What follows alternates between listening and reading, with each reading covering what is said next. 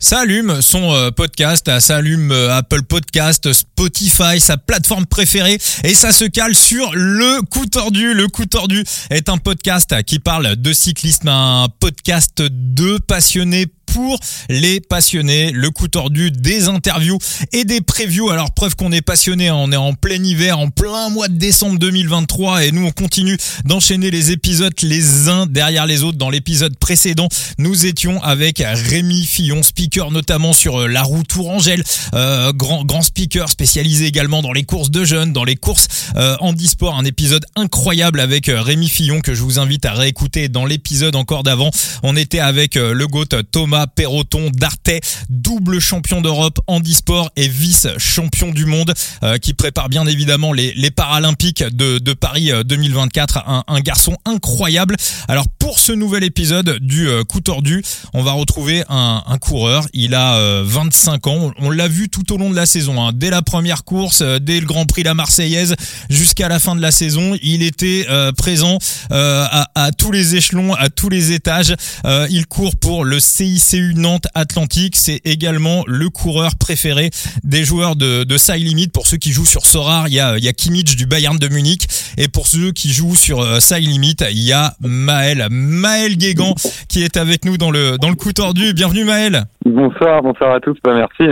Eh ben, merci à toi de voilà d'avoir répondu à notre invitation. On est, on est super content de t'avoir avec nous. Alors, euh, je suis pas tout seul, hein, bien évidemment, pour te recevoir dans le dans le coup tordu. On a la Tib également qui est présent. Comment tu vas, mon Thibaut? Eh ben, ça va très bien et je suis très content d'être avec euh, Maël Guégan qui n'a qu'un seul défaut. Euh, visiblement, il est verso, mais il est né sept jours trop tôt. pourquoi, tu, pourquoi tu dis ça, Thibaut? Bah, Parce qu'il est du 19 et je suis du 26. Ah, d'accord. ok.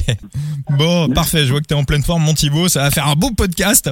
Alors, Maël, euh, bah, j'allais te demander ce que tu fais euh, en ce moment, mais j'ai été faire un petit tour avant l'émission sur ton compte Instagram. Euh, hmm. Ça va, ce matin, tu avais un bon petit groupe d'entraînement, là? Il y avait, y avait du monde quand même, là euh, donc... Ouais, non, c'est clair. On a un beau petit peloton ce matin. On profite, on profite d'école et du soleil pour, pour trouver des groupes et rouler ensemble. C'est toujours plus agréable. Ça passe plus vite. Là. Axel Zingle, David Godu. Ouais, ouais, ouais, il y avait du monde, un coéquipier avec euh, avec Yael Joalan qui était là aussi, et puis euh, puis quelques copains, ça forme des, des beaux groupes, ça c'est une bonne ambiance et moi. Antoine Berlin, le, le monégasque. Ouais, exactement. va, va y avoir du monde du côté de, de Nice euh, cette année, parce que avec le tour là-bas, c'est ce que disait, je crois, mince euh, Bruno Armirail, euh, que Victor a croisé en entraînement, risque euh, d'avoir pas mal de coureurs cette année avec toi euh, pour t'entraîner sur la, Côte d'Azur, mon cher Maël. Ouais, c'est sûr. Bah, c'est sûr qu'il y a déjà du monde. Hein. Les, les, conditions climatiques font qu'on s'entraîne quand même plutôt bien ici. Et puis, puis bah, le terrain de jeu, hein, pouvoir monter l'école tous les jours, plus ou moins long, c'est vrai que c'est super intéressant pour nous. Donc Ouais, il y a tout du monde, c'est agréable de pouvoir se retrouver et puis euh, puis ouais, s'entraîner ensemble, ça passe toujours plus vite quoi. Et, et, et Colin de Colin d'Eurosport, il roule aussi alors, je, je, savais pas du tout moi. Ah oui, et puis il roule plutôt pas mal. Ah, On l'attend pas dans l'école. Hein. non, non, il, roule bien, il roule souvent avec nous. Ouais. D'accord. Bah, bah, il avait il avait fait avec un SO et euh, la reconnaissance de l'étape euh, du Tour de France avec euh, la couilleule. Il avait dit, puis de toute façon ça se voit sur le profil, paramètre de plat. Bon, Colin, qu'on essaiera également bah, un de ces cas de, de, choper dans le podcast. Et puis d'ailleurs, j'en profite pour annoncer le prochain invité du, euh, du coup tordu. Euh, dans deux semaines, on aura Guillaume Di Grazia, voilà, d'Eurosport, qui sera le, le prochain invité euh, du, euh, du podcast. Euh, comment ça s'est passé pour toi, Maël, l'intersaison? Eu un petit peu de trail, un petit peu de marathon, un mariage aussi? Ouais, ouais, ouais, ouais, ça a été, ça a été un hiver chargé, mais c'était, c'était super sympa. Ouais, bah ouais, mon, mon mariage après, après la fin de saison, puis, puis des, des vacances des vacances en Italie et à la suite de ça, bah, la, la reprise de l'entraînement, une période que, que j'apprécie particulièrement parce que je suis, je suis très éclectique et j'adore beaucoup de sport, pas que, pas que le vélo, donc pouvoir, euh, pouvoir courir, faire des trails, faire des randos, euh, aller autant à la muscu qu'à la natation, euh, c'est des choses que, que j'aime et, et j'aime me préparer comme ça. Ouais. Tu nous as claqué tu comptes concurrencer David Godu sur ses nouveaux objectifs ou, ou on va encore attendre un peu?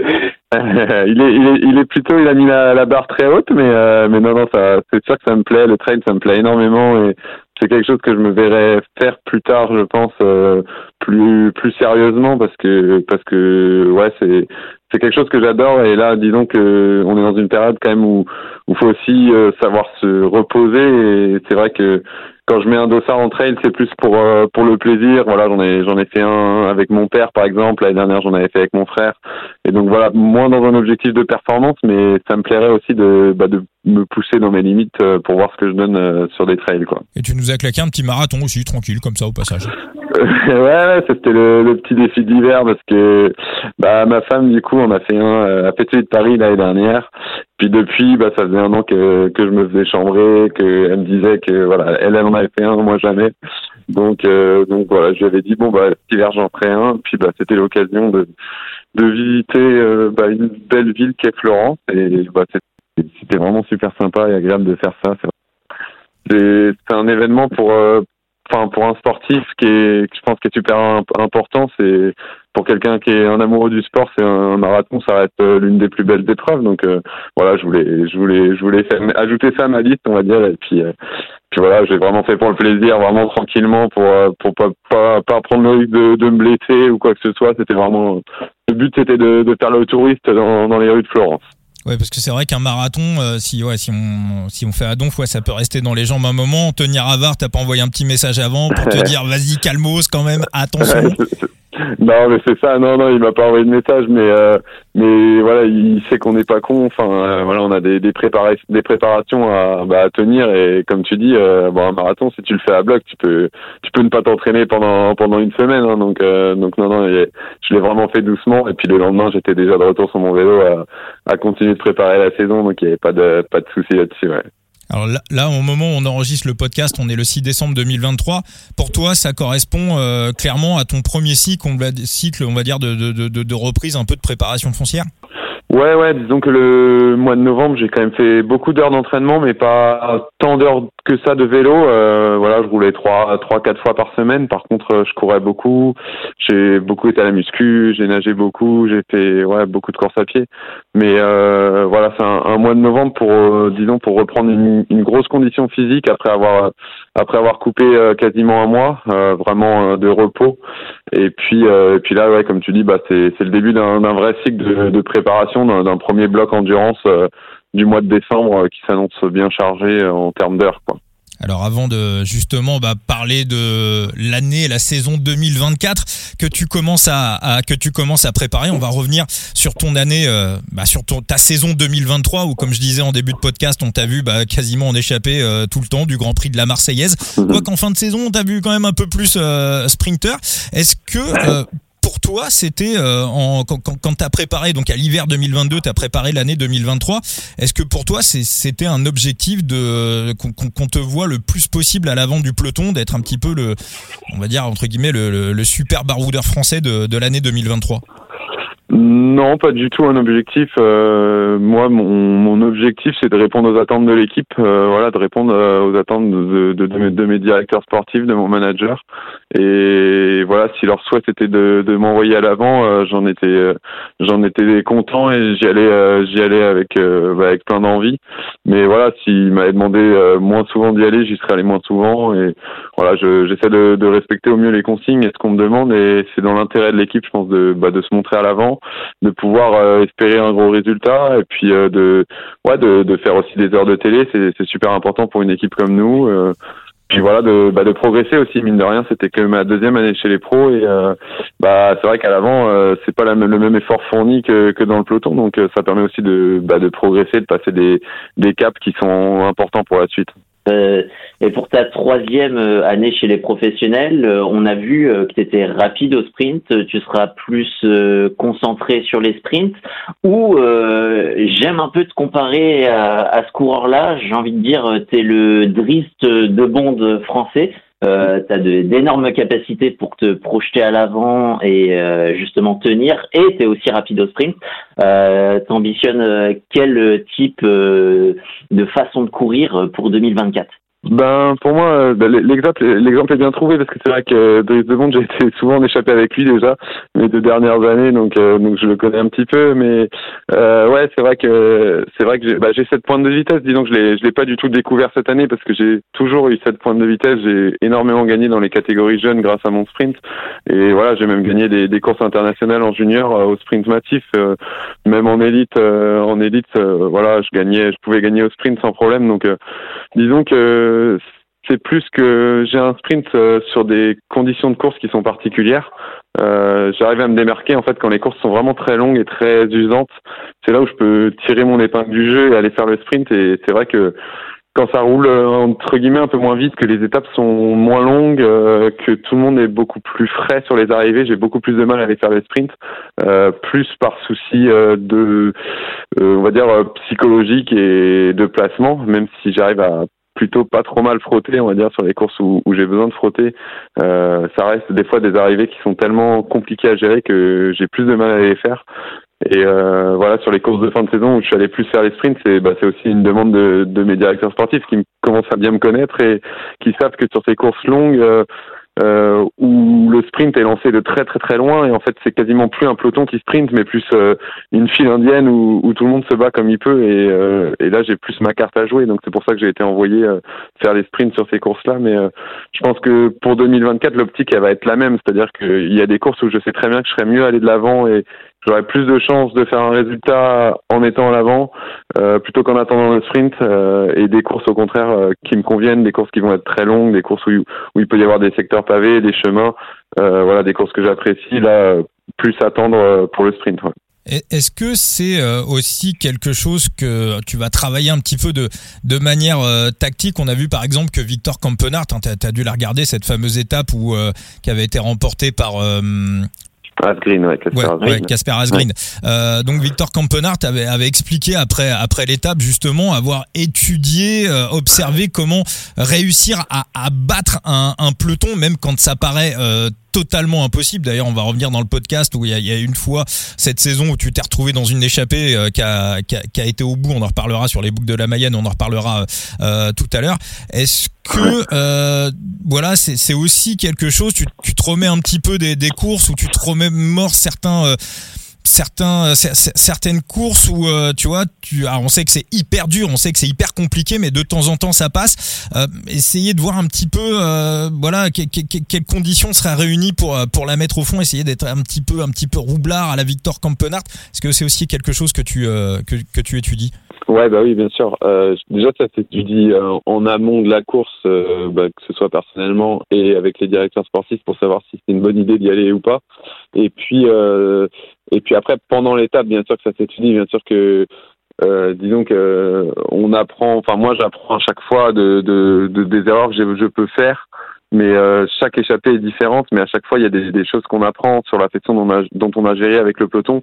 Et j'ai envie de dire que le travail il est encore plus important après l'échappée, qui bah, la plupart du temps a loupé, mais le travail il est encore plus important à ce moment-là de dire bon qu'est-ce qu'on aurait pu faire de mieux? Est-ce qu'à ce moment-là, on aurait dû accélérer plus tôt, plus tard? Est-ce que on aurait dû rouler moins vite au départ, plus vite? Enfin, toutes ces petites choses qui font que à la fin euh, ça aurait pu ça aurait pu jouer. Après euh, voilà on sait que bah, comme tu dis c'est c'est rare hein, les chapeaux qui vont au bout. Donc euh, donc voilà mais il faut toujours continuer d'y croire et c'est sûr que ça travaille ça, les, parcours s'étudient que ce soit les les, les profils d'étapes mais aussi bah les les parcours dans les, dans les derniers kilomètres pour voir si plus ou moins technique, le sens du vent, toutes ces choses-là, évidemment, sont étudiées avant de, bah, par, par moi et, par mes directeurs sportifs avant de m'envoyer à l'avant. Euh, voilà, si c'est peine perdue, il y a des fois euh, où ils préfèrent me dire bah voilà, reste dans le peloton, euh, on verra demain quoi, parce que c'est vrai que c'est des dépenses énergiques qui sont énormes et on peut pas faire ça tous les jours sur une course à étapes, donc faut bien sélectionner ces, ces étapes.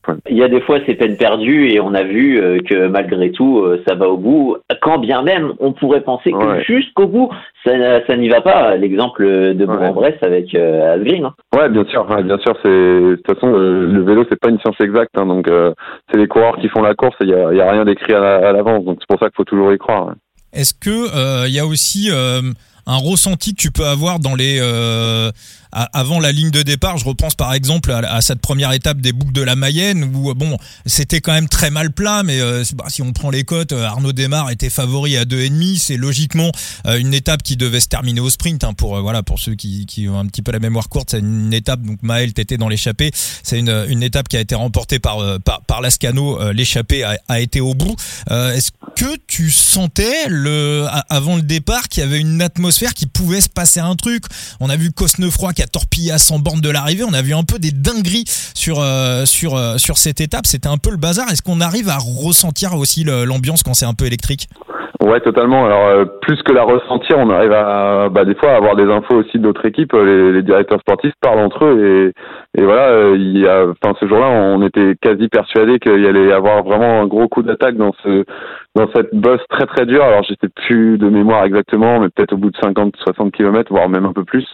Euh, donc euh, on savait qu'il pouvait y avoir euh, un gros coup dans cette bosse. Donc évidemment l'objectif, euh, là on était plusieurs à devoir prendre l'échappée. C'était vraiment fallait être devant parce qu'on se disait bah si dans cette bosse il y a 15-20 mecs les meilleurs qui arrivent à sortir et à se détacher à la pédale et qui reprennent l'échappée, bah après tu te fais plus décrocher la bosse est passée et puis tu vas au bout comme ça. Tu peux jouer l'étape, le général, tout peut être plié. Donc là c'était vraiment euh, ouais c'était une étape une échappée qu'il fallait fallait pas louper et malheureusement ça s'est pas passé exactement comme on l'aurait aimé parce qu'on s'est fait reprendre que par un seul homme qui était euh, très très très fort et qui nous a bah, fait vraiment mal donc euh, lui a pu gagner aller au bout mais toute l'échappée n'est pas allée au bout malheureusement à, quel moment quand, quand tu es dans l'échappée à, quel moment tu sens que c'est le que c'est le que c'est le bon coup il y a voilà, tu, tu le, truc où tu te dis, il y a, y a, vraiment, vraiment, à la différence de, de, de plein d'autres fois, là, il y a vraiment un truc à faire?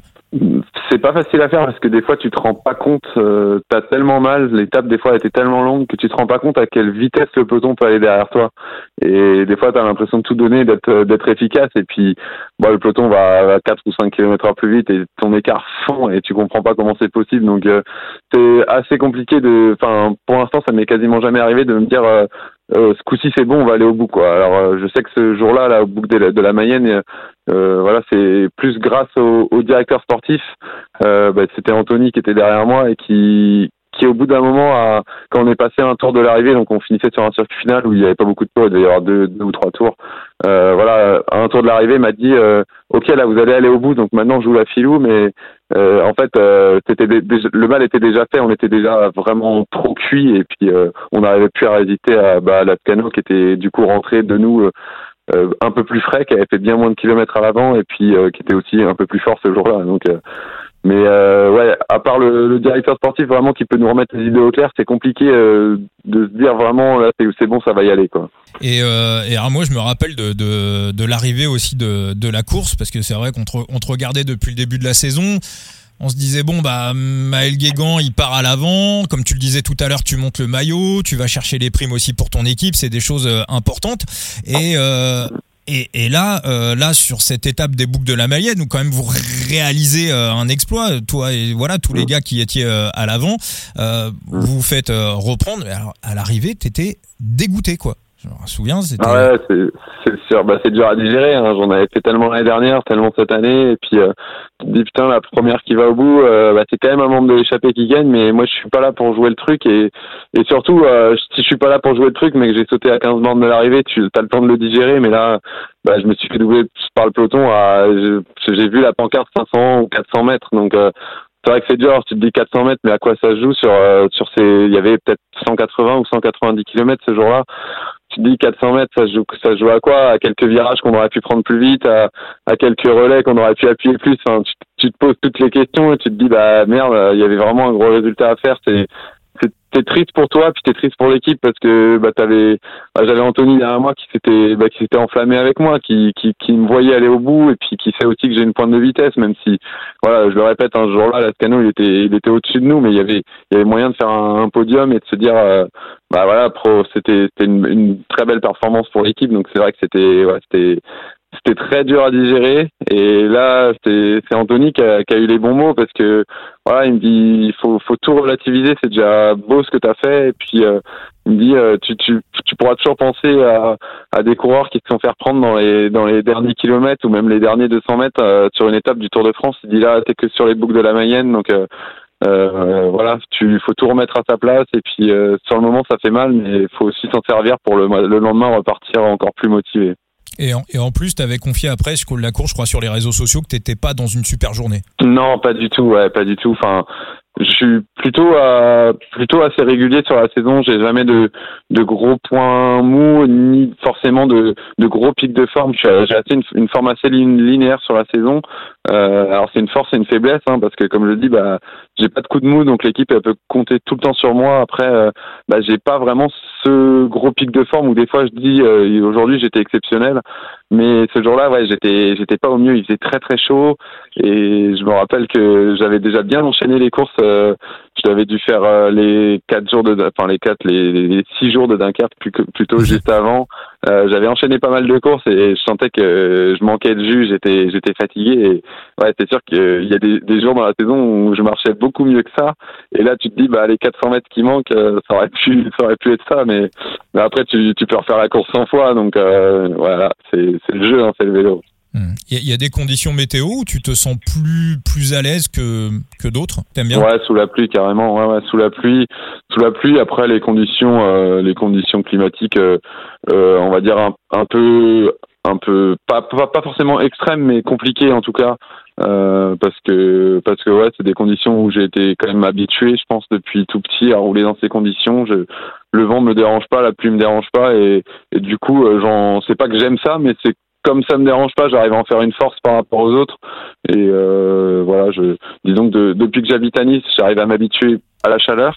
Donc je, passe à peu près bien les, les chaleurs, mais c'est vrai que les premières chaleurs sont toujours un peu plus difficiles et c'est pas forcément ce que je préfère. Euh, je, vais, je vais préférer euh, ouais, au départ d'une course s'il pleut. Ouais.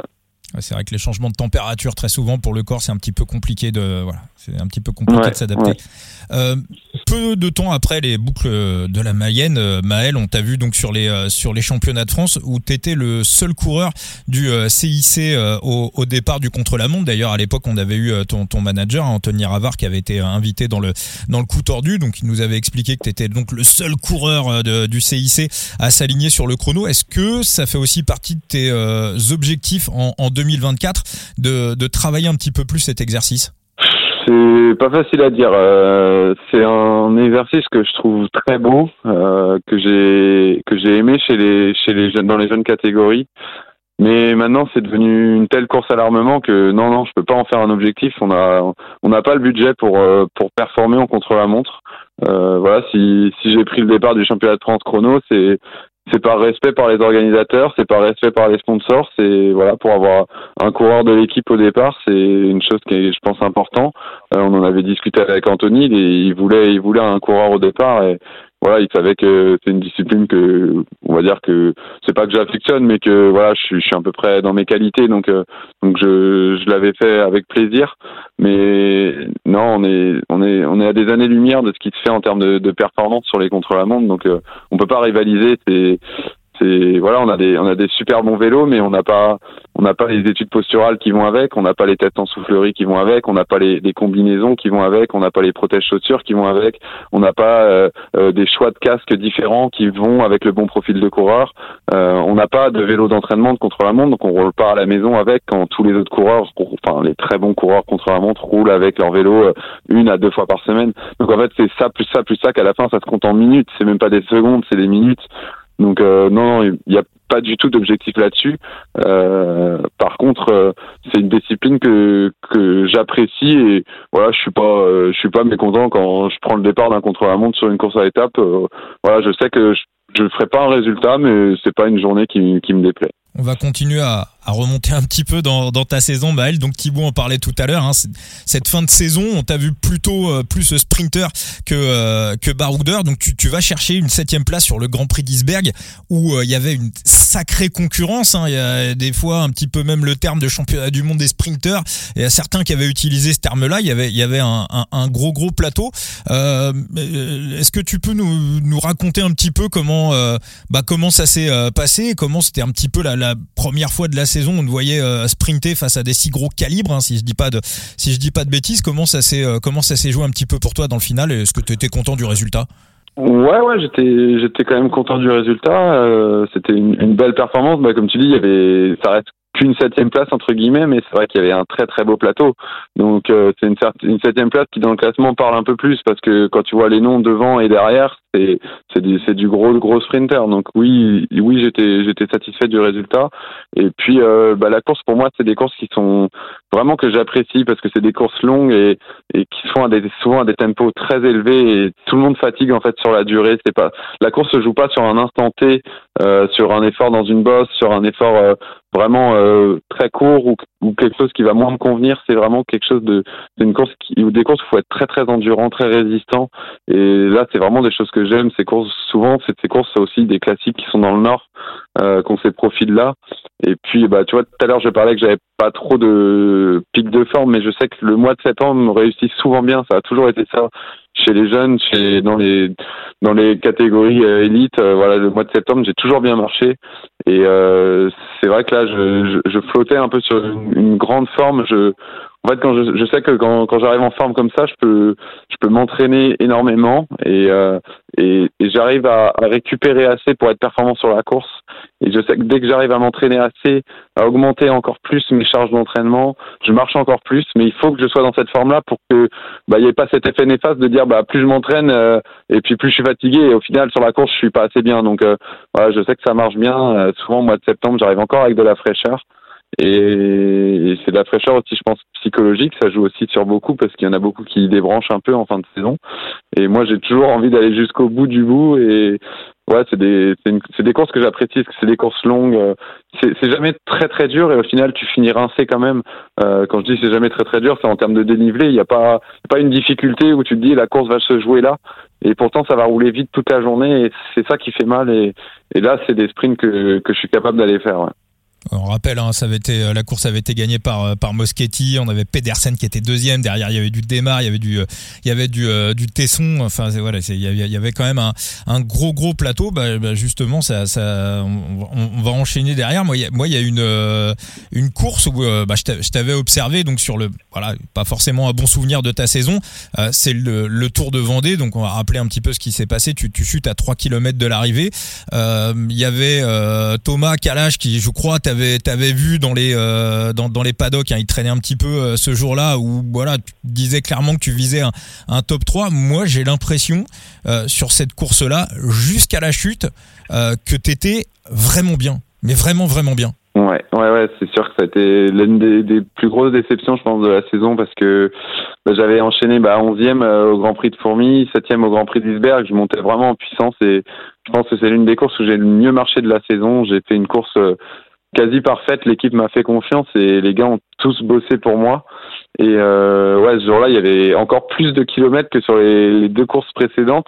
Il y avait 210 ou 215 kilomètres euh, de prévu et ça me convenait encore mieux. Un peu plus de boss aussi, donc encore un peu plus usant. Enfin, vraiment, tout était tout était fait pour que dans la forme que j'étais, que je fasse un résultat. Mais bah ouais, bah c'est le vélo. Euh, les chutes, ça fait partie du, du vélo et c'est vrai que je, je tombe quand même très rarement. Euh, donc je touche du bois, mais je tombe vraiment rarement. Donc euh, ouais, bah, je peux. C'est comme ça. Il y avait il y avait rien à, à dire. J'étais juste déçu parce que Ouais, c'était, je sais même plus, je sais même pas si c'était 3 km, peut-être même un peu moins. Et hmm. là où j'étais placé, à la vitesse où ça roulait, je me serais pas faire beaucoup remonter et il y avait vraiment moyen de faire quelque chose de, en tout cas mieux que ma septième place à, à, Iceberg la semaine d'avant. Donc euh, ouais, il y avait beaucoup de déceptions ce jour-là. Euh, en plus, c'était la dernière manche de la Coupe de France, donc ça aurait mis des, des gros points pour l'équipe. Donc tout le monde était très déçu. C'était pas une, une journée facile et ouais, c'était Ouais, pas simple parce que je savais que je finissais la saison vraiment fort physiquement et là je bah, je mettais même en péril ma participation à Paris Tour la, semaine euh, suivante qui était mon dernier gros objectif donc euh, c'était ouais, compliqué à gérer mais ça ça permet aussi de voilà de savoir que sur ces trois semaines de septembre j'étais capable de tenir une forme euh, très élevée et que voilà sans cette chute il y avait vraiment besoin il y avait vraiment possibilité de faire un gros résultat donc ça ça met des bases aussi pour l'année prochaine. Alors bah on, y arrive à cette à cette année 2024 qui va débuter dans dans quelques semaines. quel est bah, le, le, programme pour toi? Donc tu nous as parlé tout à l'heure de, de, ta reprise. À quel moment vous allez vous vous réunir avec avec l'équipe? Est-ce qu'il y a éventuellement peut-être un, un, stage de, de prévu? Ouais, alors on, se réunit bah, dès la semaine prochaine. Euh, on se retrouve en stage, euh, un premier stage avec l'équipe euh, d'un peu moins d'une semaine, et puis on a un, deuxième stage en janvier d'une douzaine de jours, pareil avant de pour peaufiner la préparation avant la première course au Grand Prix de la Marseillaise. Est-ce que est-ce que tu voilà, on sait que voilà, il y a des des, euh, euh, on va dire des cadres de l'équipe qui euh, qui s'en vont. Jordan Jega qui qui part chez chez Jean-René Bernaudot, Emmanuel Morin qui qui qui, part à, à Roubaix, Noah Isidore, donc qui, qui, est très jeune mais qui qui a gagné euh, cette année pour le CICU qui part chez euh, qui part chez AG2R en, dans, dans, la Conti. Est-ce que euh, voilà déjà dans les échanges que tu as eu avec Anthony Ravard, as, tu, tu, tu, sens que tu vas avoir encore plus de responsabilités pour cette nouvelle année au, au, sein de ton équipe? Ouais, c'est sûr. Ouais, bah déjà, une, je pense une responsabilité de, de driver un peu les jeunes, tous les tous les néo pros, et puis bah, qui sont jeunes parce que bah, mine de rien j'ai j'ai 25 ans mais je vais être quasiment l'un des plus vieux de l'équipe. Donc euh, on a vraiment un effectif euh, très jeune. Donc voilà va falloir euh, les driver pour leur apporter un maximum d'expérience pour qu'ils progressent au plus vite et qu'ils soient performants dès leur entrée chez les pros. Et puis oui il y aura aussi plus de d'attentes je pense que que cette année encore sur sur mes performances de la de la part d'Anthony et de mes directeurs sportifs. Après ils font d'une façon intelligente, c'est-à-dire que ça fait deux ans que je suis avec eux dans l'équipe pro, mais ça fait trois ans que je suis avec eux parce que j'ai fait un an dans la dans la dans l'équipe N1. Donc ils me connaissent vraiment bien, on se connaît, on s'entend bien et ça permet de voilà et je sais qu'ils me feront pas faire n'importe quoi et que quand ils me demanderont d'aller à l'avant, c'est que voilà, il y aura il y aura la carte pour un autre sprinter de l'équipe, c'est que l'arrivée me convient pas forcément, c'est que l'étape est nerveuse. Euh, voilà, ils laisseront la, chance à un autre sprinter. Si, si l'étape me convient, ils me demanderont d'aller faire le sprint et, et voilà, je sais que là-bas, là-dessus, il n'y aura pas de souci. Enfin, voilà, je pense qu'on a, la, on a la chance d'avoir un staff qui nous met pas la pression là-dessus et qui, qui sait nous écouter et qui nous connaît assez, enfin, qui essaie de, en tout cas, de bien nous comprendre et nous connaître en tant que coureur pour, euh, bah, pour pas faire n'importe quoi. Donc, euh, il y aura, euh, il y aura évidemment des, des attentes, mais euh, je pense que l'une des attentes principales, c'est aussi de, ouais, de, même si j'ai que 25 ans, d'être un peu un, un capitaine de route et essayer d'aider au mieux nos, nos jeunes à progresser et puis à performer. On en avait parlé avec Anthony Ravard. Hein. Pour lui, euh, vraiment, cet esprit, cette force collective, c'est vraiment, euh, c'est vraiment quelque chose qui, euh, lui tient à cœur. Est-ce que tu as eu le temps de faire un petit peu connaissance? Est-ce que tu as eu des, échanges avec les, les nouvelles recrues? Est-ce que voilà, tu as, quelques mots à, nous dire sur les, les jeunes qui vont, qui vont rejoindre le, le CICU Nantes Atlantique? Ouais, ouais, bah on a déjà fait un stage euh, de cohésion, donc euh, tous ensemble, euh, juste après Paris Tour, juste après la dernière course. donc c'était bien parce que ça permet quand même de, de, rencontrer tout le monde et pas d'attendre le mois de décembre. Ça fait long quand même pour rencontrer les, les gars. Donc non, non, on s'est déjà tous rencontrés et puis ça permet aussi du coup de pouvoir échanger. Voilà, on, avec certains, on s'est on s'est déjà envoyé des messages, comme on s'est déjà vu, c'est plus facile. Et puis j'ai même roulé avec des gars qui sont qui sont venus en stage à Nice, par exemple euh, début décembre ou fin novembre. Donc euh, non, on, voilà, on s'est déjà rencontrés, on a fait beaucoup d'activités de cohésion tous ensemble sur ce premier stage. Donc euh, ça permet de voilà déjà de se connaître, de créer des liens et puis comme ça on arrive au stage de décembre, on, on, sait qui qui est qui et voilà, on a on a déjà enfin on a déjà une sorte de, de mayonnaise qui, est prise et, et, un groupe qui je sais qui va bien vivre sur le premier stage de décembre. Thibaut, toi, as des... je suis sûr que dans les recrues du CICU Nantes, il y, a des... y a des noms qui te plaisent. Ouais, il y en a quelques-uns quand même. bah oui. Bah, on, on, on, verra ça le, le, temps voulu. Il y a quand même euh, une bonne base, mais euh, on le soulignait aussi avec Anthony Ravard, il y a cette complexité euh, de gérer un effectif qui est beaucoup plus réduit que les World Tour. ça fait pas peur euh, de ce côté-là, peut-être pour euh, t'enlever quelques occasions? Euh, malgré tout, tu disais que tu avais quand même une forme qui pouvait bien bien s'étaler, mais ça ne t'empêche pas de bien cibler certains objectifs. et surtout, si tu avais des objectifs pour l'année 2024, lesquels ce seraient? Ouais, c'est sûr que ben notre effectif nous permet pas de faire ce qu'on veut, ça c'est sûr. Alors ça nous permet aussi, enfin il y a des coureurs de World Tour qui des fois aimeraient être à nos places pour plus courir, euh, mais c'est vrai que bah moi si je reprends l'exemple de cette année, euh, par exemple faire le contre-la-montre du championnat de France, euh, ça n'a pas été la meilleure préparation pour le championnat de France. Il a fallu que, que je sois là toute la semaine avant. J'ai fait que des petites sorties la dernière semaine avant le France. Euh, voilà, il y a des choses comme ça. Voilà, je suis allé faire euh, le Mont Ventoux des niveaux de challenge. Je suis allé faire un Mercantour classique. C'est pas des courses qui me conviennent. Mais à un moment, bah, on fait partie d'une équipe. Faut savoir aussi bah, être équipier, bosser pour ses pour ses leaders, bosser pour ses grimpeurs pour pour le coup. Et bah, tu parlais de, de Jordan tout à l'heure qui est passé à Total. Moi, c'est c'est que du bonheur de voir un mec comme ça que j'apprécie énormément euh, signé dans une pro team, euh, tu te dis bah voilà j'ai servi à quelque chose. Le taf que j'ai fait en tant qu'équipier, ça lui a permis de faire des résultats et, et du coup de, de signer ailleurs. Donc c'était c'est enfin c'est je trouve que c'est c'est top comme comme comme boulot et je trouve qu'être équipier c'est pas un truc ingrat. Donc euh, moi j'aime ça et du coup notre calendrier fait que Ouais, y a, moi je fais beaucoup de courses, j'enchaîne beaucoup parce que voilà l'équipe compte sur moi et parce qu'ils savent que ils peuvent compter sur moi et me faire confiance que voilà ma forme euh, ma forme sera toujours à peu près optimale, ma, ma motivation aussi et, et j'essaie de faire le, le, métier à 100% pour pour être, pour répondre présent dès qu'ils en ont besoin. Donc ça ils savent qu'ils peuvent compter sur moi. C'est vrai que ça me fait ça me fait des fois enchaîner beaucoup, mais moi j'aime courir. Euh, voilà, je suis je suis coureur cycliste, c'est pour faire des courses donc. Euh, il n'y a pas de il a pas de souci là-dessus euh, voilà. Je pense que évidemment euh, si je, je, ciblais plus des courses il y aurait des préparations qui seraient différentes à faire. On, on en parlait tout à l'heure quand je disais que sur euh, la, les boucles de la Mayenne sur cette première étape j'étais pas au mieux. Voilà j'avais enchaîné un très gros mois j'avais j'avais fait les, les six les quatre jours de Dunkerque qui en font six juste avant. Enfin voilà tout le monde n'était pas dans, les, dans le même état de fraîcheur. Mais mais bon en même temps c'est en courant que, que tu progresses c'est en courant que tu as des occasions de faire des résultats. Donc c'est, je sais que c'est pas facile à gérer les, les, effectifs comme ça, un peu plus, un peu moins nombreux. Euh, il y a quand même un calendrier qui est conséquent, mais voilà, on y arrive. Euh, les directeurs sportifs, ils comptent sur nous et voilà, ils savent qu'on voilà, on a un noyau qui est assez solide, un noyau de d'expérimenté, on va dire, même si on, on, reste encore un peu jeune, mais voilà, les gars qui ont fait déjà trois ans, qui vont faire leur troisième année dans l'équipe, comme euh, comme Léo, comme Yael. Euh, voilà, ils savent qu'on a qu'on a un noyau là-dessus sur lequel vont s'appuyer les, les plus jeunes, donc c'est voilà, c'est c'est pas facile à faire. Je pense que les sélections des fois ils s'arrachent un peu les, les, cheveux pour, pour, savoir qui mettre qui, pas en faire faire trop à certains.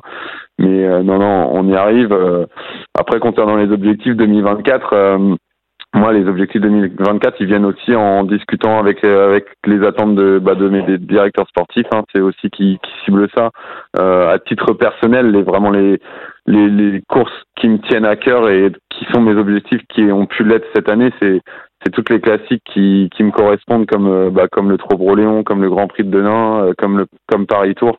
Voilà, les courses avec secteur pavé, les courses avec chemin. En fait, c'est des courses qui sont longues et c'est pas forcément le secteur pavé que j'apprécie, mais c'est le fait que comme il y a des secteurs pavés, la course va être très usante et à l'arrivée, euh, on voit que les mecs les plus endurants et les plus résistants et c'est là où j'arrive à tirer mon épingle du jeu.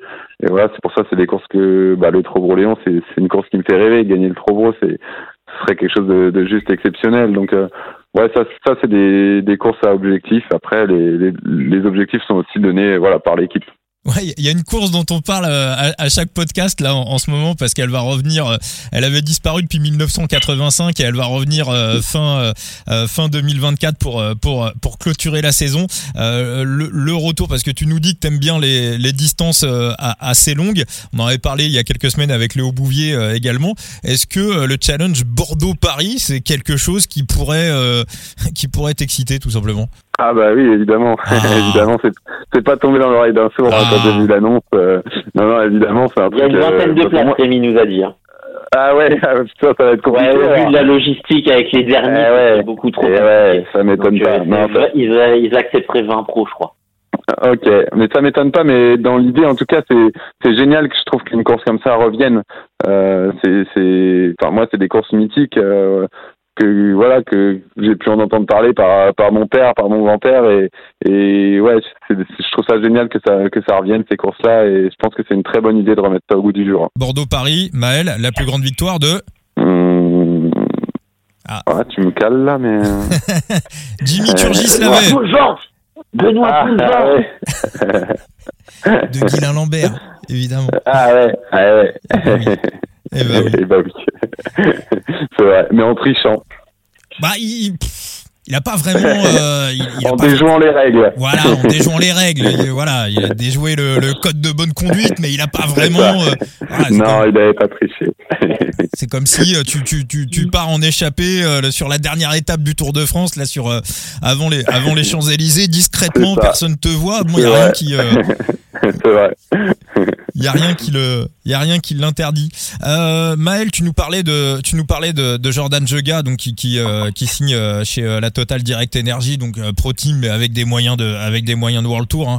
Euh, très Ouais. clairement, j'avais vu après sa signature, qu'il t'avait laissé un petit message sur les réseaux sociaux. T'en avais parlé également cet été dans, dans Bistro Vélo. Tu t'en caches pas à, à court et à moyen terme.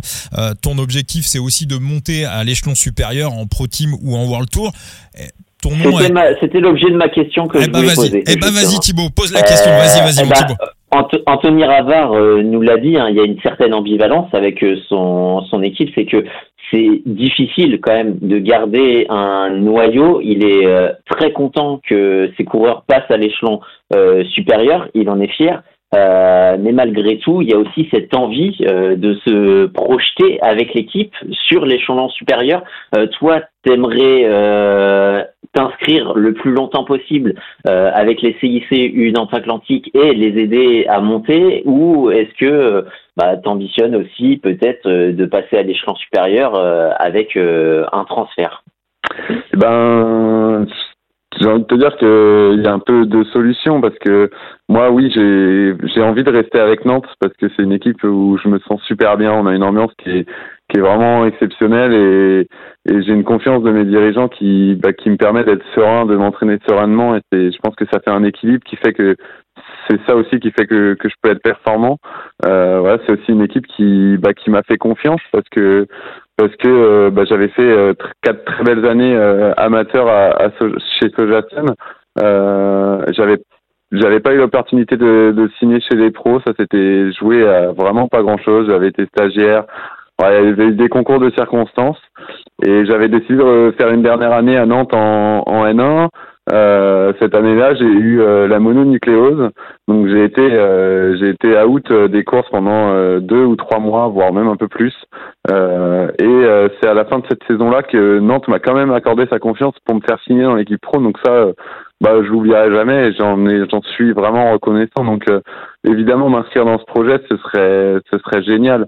Je pense que voilà, je suis aussi bah un gars de la région nantaise. hein. J'ai fait mes, mes études là-bas. J'ai j'ai grandi j'ai grandi tout proche de Nantes sur la côte. Euh, j'ai- voilà, je me suis entraîné euh, tout le temps là-bas et ouais, je, je me sens de là-bas. Même si maintenant j'habite dans le sud, c'est vrai que c'est c'est plus simple pour l'entraînement et puis et puis voilà. Mais ouais, il y a y a, y a quand même une identité à cette région et m'inscrire dans ce projet, ce serait ce serait génial. Après, je sais que bah Anthony fait son maximum, mais à un moment, ça dépendra pas non plus que de lui. Il va falloir que bah il trouve les, les sponsors et l'argent nécessaire pour euh, pour monter en pro team. Donc euh, donc oui, j'ai envie de rester et j'ai envie de m'inscrire dans ce projet. Et puis bah j'ai aussi envie de de trouver une autre équipe si euh, si Anthony euh, n'arrive pas à, monter en pro team parce que ouais, j'ai envie d'aller voir au-dessus. A- on en parlait tout à l'heure par exemple pour pour le, le contre la montre, mais pour, pour, pour toutes ces petites choses-là, c'est vrai qu'il y a des gains marginaux qui sont qui sont à prendre et à chaque fois c'est des questions de budget et on n'a pas forcément nous encore le, le budget pour euh, bah, pour euh, améliorer no- notre performance sur plein de petits détails et euh, et aussi pour faire un calendrier de courses qui serait plus ouvert, plus international, euh, faire des courses qui pourraient me convenir plus, peut-être en Belgique, peut-être euh, aux Pays-Bas, plus des courses typées classiques et voilà j'ai envie d'aller voir tout ça j'ai envie de, de découvrir euh, bah, les plus grandes courses du monde. Euh, voilà, faire un grand tour, ça, ça reste un rêve. Donc, ouais, évidemment, j'ai j'ai envie de passer à l'échelon supérieur, que ce soit en pro team ou en world team.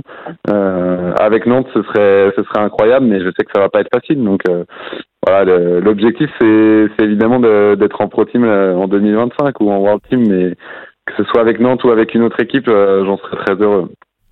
Ah, t'as un profil et des goûts de Flandrie. Hein. Oui. Ouais, ouais, euh, des goûts en tout cas, euh, un profil aussi, je pense. Après, je pense, euh, on me le dit aussi, c'est vrai que j'ai un profil aussi d'équipier, euh, mais c'est pas facile à montrer, à faire comprendre aux équipes parce que bah, comme je disais tout à l'heure, je suis, j'arrive à avoir une, une, forme assez optimale sur toute la saison. On peut compter sur moi à peu près n'importe quand et n'importe sur n'importe quelle course. C'est-à-dire que j'arrive à être à être un équipier à peu près performant sur des courses euh, où on peut trouver 4500 mètres de dénivelé ou sur des courses où on peut en trouver 200.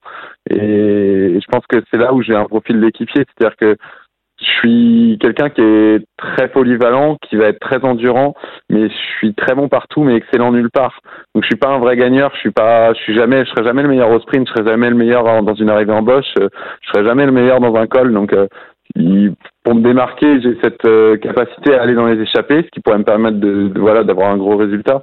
Mais sinon, c'est vrai que j'ai plus le, le profil d'un vrai équipier qui peut aller loin auprès de ses leaders euh, sur un peu tous les, types et les profils de course. Et bah, c'est pas facile à montrer parce que les équipes euh, World Team et Pro Team pour recruter elles regardent euh, en, bah, en, priorité les résultats. Et, mais quant à ce profil là bah, c'est pas forcément facile d'aller faire des résultats. Donc euh, c'est vrai que toute l'année je bosse voilà on parle beaucoup de mes échappées mais tous les autres jours des courses à étapes généralement je suis plutôt à prendre du vent pour bah, pour mon sprinter qui va un peu plus vite que moi ou bah, pour mon grimpeur qui grimpe mieux que moi. Donc pas facile à montrer mais c'est quelque chose que j'aime faire euh, pourtant, sur les courses de plusieurs semaines, euh, je le dis comme ça, hein, les meilleurs coéquipiers, c'est souvent les Flandriens. bah, j'ai un peu le profil, j'ai un peu le profil. Mais bon, faut, faut rester aussi les pieds sur terre. Hein. Pour l'instant, j'ai, j'ai, pas mis les pieds en Belgique, enfin, sauf dans les, dans les jeunes catégories, en junior. Et c'est encore un autre niveau et il faut encore s'entraîner plus pour aller performer sur ces courses-là. Moi, pour moi, il y a, quand même un, profil, une catégorie dans laquelle, sur le papier en tout cas, hein, tu vas me dire si je dis une bêtise, euh, pour moi, tu pourrais exceller. C'est aussi un profil qui est, qui est très très recherché par euh, les équipes euh, World Tour. On a vu ta pointe de vitesse. Hein, on parlait du Grand Prix d'Isberg où tu finis vraiment euh, au, cul des meilleurs et, on avait du top mondial. Euh, tu as aussi une capacité à frotter, à être bien placé, euh, à te, voilà, à bien te débrouiller pour être bien placé dans, dans les sprints. Euh, ça, pour moi, c'est aussi euh, les qualités d'un d'un poisson pilote.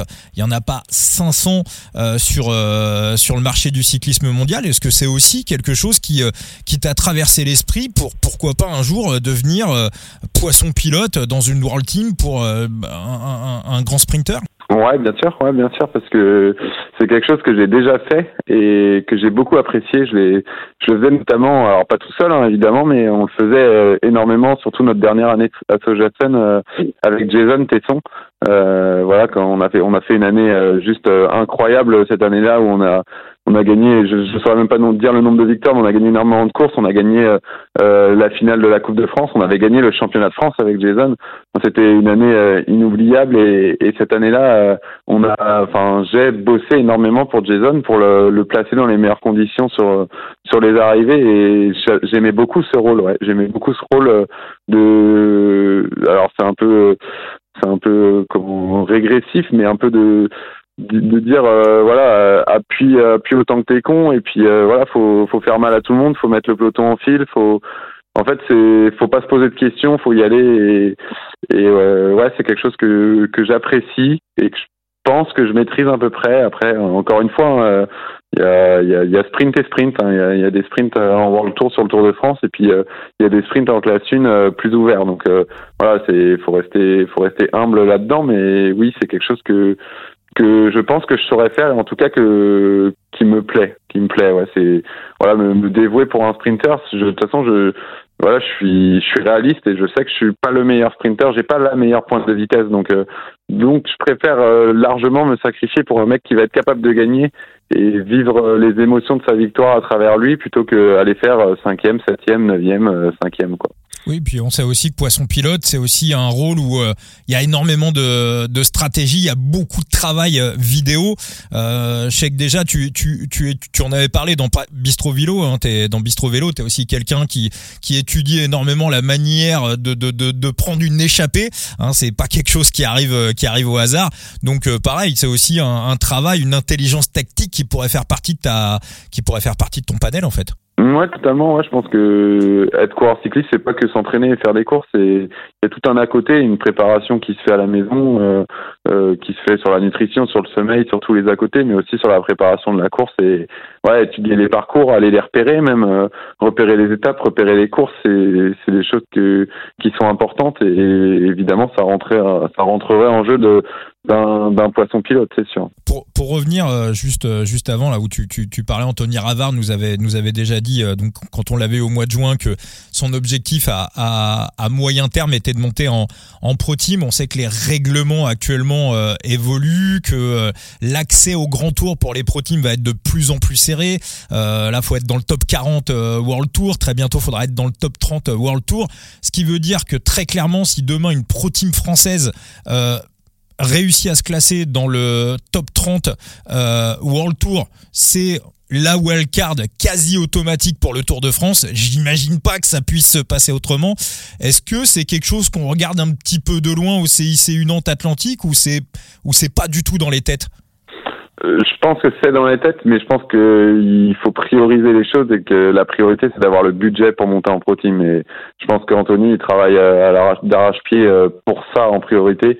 Euh, après évidemment il commence à, bah, regarder voilà les, les points les points UCI, à pouvoir aller en chercher, à avoir des mecs qui scorent. Et oui c'est important, ouais, c'est sûr. Mais la, la, grosse priorité c'est de trouver les fonds pour pour avoir le budget. Tu sais déjà sur, euh, sur quelle course tu vas reprendre euh, en 2024, euh, la première Tu sais ou pas?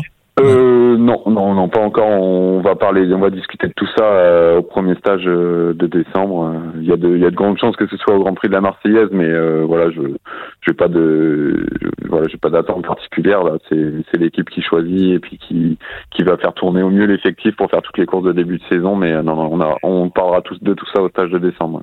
Bon, et puis on, peut aller rouler avec toi aussi là j'ai vu là sur les réseaux sociaux du CIC Unante Atlantique là on peut euh... ah bah ouais. Ah, carrément vous êtes les, vous êtes les bienvenus hein, non non carrément c'est bah, c'est ça l'intérêt aussi de de ce premier stage. C'est vrai que par rapport à pas mal d'équipes on fait pas le stage euh, en Espagne.